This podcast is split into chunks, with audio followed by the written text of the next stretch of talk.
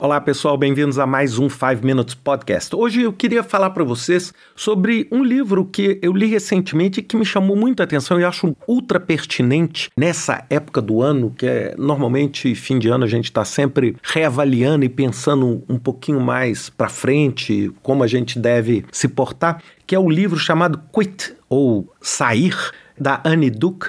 Ela tem uma experiência muito grande como jogadora profissional de pôquer, ela tem vários outros livros sobre decisão, mas esse livro me chamou a atenção por três pontos que eu quero compartilhar aqui com vocês. O primeiro deles é o seguinte: na maior parte das vezes, quando a gente pensa em quit, ou seja, pensa em abandonar ou deixar, isso soa negativo, soa como uma fragilidade, soa como uma instabilidade. A gente foi educado como ficar é bom, porque mostra que você é persistente diante das dificuldades. E sair ou abandonar significa que você está parando, é ruim, mostra que você é frágil, mostra que você não está demonstrando a persistência.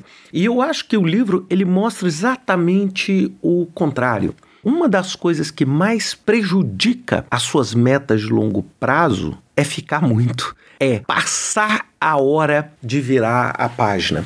E eu não estou falando isso no sentido de carreira ou no sentido só de projeto, eu estou falando em tudo. É? Ou seja, tem horas que você tem que tomar a decisão seguinte. Eu vou deixar esse projeto e vou partir para um outro projeto. É, eu vou deixar esse trabalho, eu vou deixar essa casa e vou ir para outra casa, ou até mesmo deixar o relacionamento. Então, esse movimento é um movimento que tem que estar tá muito atrelado às suas metas de longo prazo e muitas vezes você fica com muito medo. E aí, isso me leva ao segundo comentário que eu queria fazer também, que eu achei brilhante. É que na maior parte do tempo, quando a gente decide sair, já é tarde demais. E por que isso? Por que, que a gente sempre, quando toma a decisão, fala assim, bem, é hora de parar, já é muito tarde? É porque a gente quer ter certeza certeza de que é a hora de parar. A gente quer ter o 100% de certeza. E quando a gente busca o 100% de certeza, muitas vezes o quê? A gente acaba atrasando assim. Eu quero sair desse trabalho para mudar para um outro, mas eu quero ter certeza de que esse trabalho é ruim. Aí você vai até o dia que explode tudo. E aí muitas vezes é tarde demais para você se recuperar, ou seja, você já gerou todo o efeito negativo daquela sua superexposição. E o terceiro ponto é o custo enterrado ou custo perdido. Eu já gravei inclusive um podcast sobre isso. É que o que já passou não pode influenciar a sua decisão futura. Tem uma frase que é atribuída ao Goldratt, que escreveu o livro A Meta, que eu acho assim, sempre foi uma frase assim que está sempre na minha cabeça. Ele fala: a primeira coisa que você faz quando você está dentro de um buraco é parar de cavar. E isso me dá assim, uma, uma analogia tão poderosa para entender isso. É porque muitas vezes a gente teme sair ou abandonar porque a gente fala assim: eu já despendi muita energia nisso, eu já dediquei uma vida a isso, eu já coloquei muito dinheiro nisso. E aí você não consegue sair. Então, a primeira coisa que é importante é que você faça para evitar isso, porque eu dei esses três exemplos que me chamaram muita atenção. Lógico, tem muitos outros no livro, mas assim, o que, que é importantíssimo? É você ter a percepção que a sair, matar um projeto que não está dando resultado, ou tomar a decisão de mudar de país, como eu tomei algumas vezes na minha vida, são decisões que não são fáceis, é claro, mas é muito importante você entender que essas são decisões que muitas vezes vão ajudar as suas metas de longo prazo. E uma das dicas que ela deu no livro que eu achei muito boa é o chamado Kill Criteria. Ou o critério para você realmente falar assim: agora eu vou disparar o modo de saída.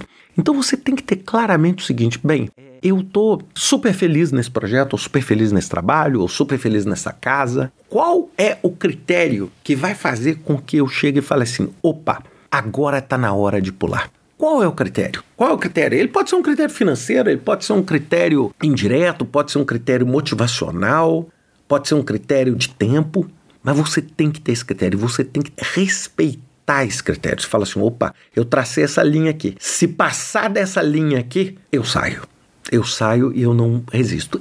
Eu, por exemplo, vou dar uma dica minha. Eu de tempos em tempos, é por isso que eu gosto muito da área de projetos, eu gosto de experimentar novas coisas, novas experiências. Por exemplo, os cinco anos que eu fiquei na ONU foram anos maravilhosos e eu saí eu acho que, na minha opinião, na hora certa que eu tinha que sair. Ao mesmo tempo, na Brightline foram quatro anos e eu consegui fazer um ciclo, fechar um ciclo lá. Na IC, que foi, vamos dizer, a minha primeira grande experiência profissional, fiquei nove anos e fechei um ciclo. E eu acho que esses ciclos são muito saudáveis. É lógico, cada vez que você muda um ciclo, dá um medo, dá um fio na barriga natural, como qualquer ser humano.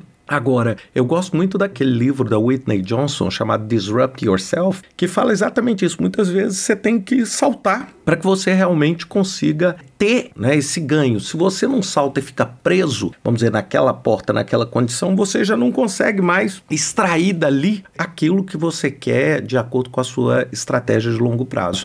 Bem, pessoal, acho que era isso que eu queria falar para vocês sobre esse assunto nesse podcast. Eu acho que vale a pena vocês darem uma olhada no livro, principalmente por ele apresentar um conceito, vamos dizer, tão contra-intuitivo, onde realmente sair pode ser um ganho. Não que eu esteja aqui incentivando, ah, então todo mundo tem que sair amanhã, mas ou seja, é você entender que muitas vezes ficar além do que deveria produz um ganho praticamente irrelevante e pode, sem dúvida nenhuma, destruir aí a sua estratégia futura. Um grande abraço para vocês, até semana que vem com mais um 5 Minutes Podcast.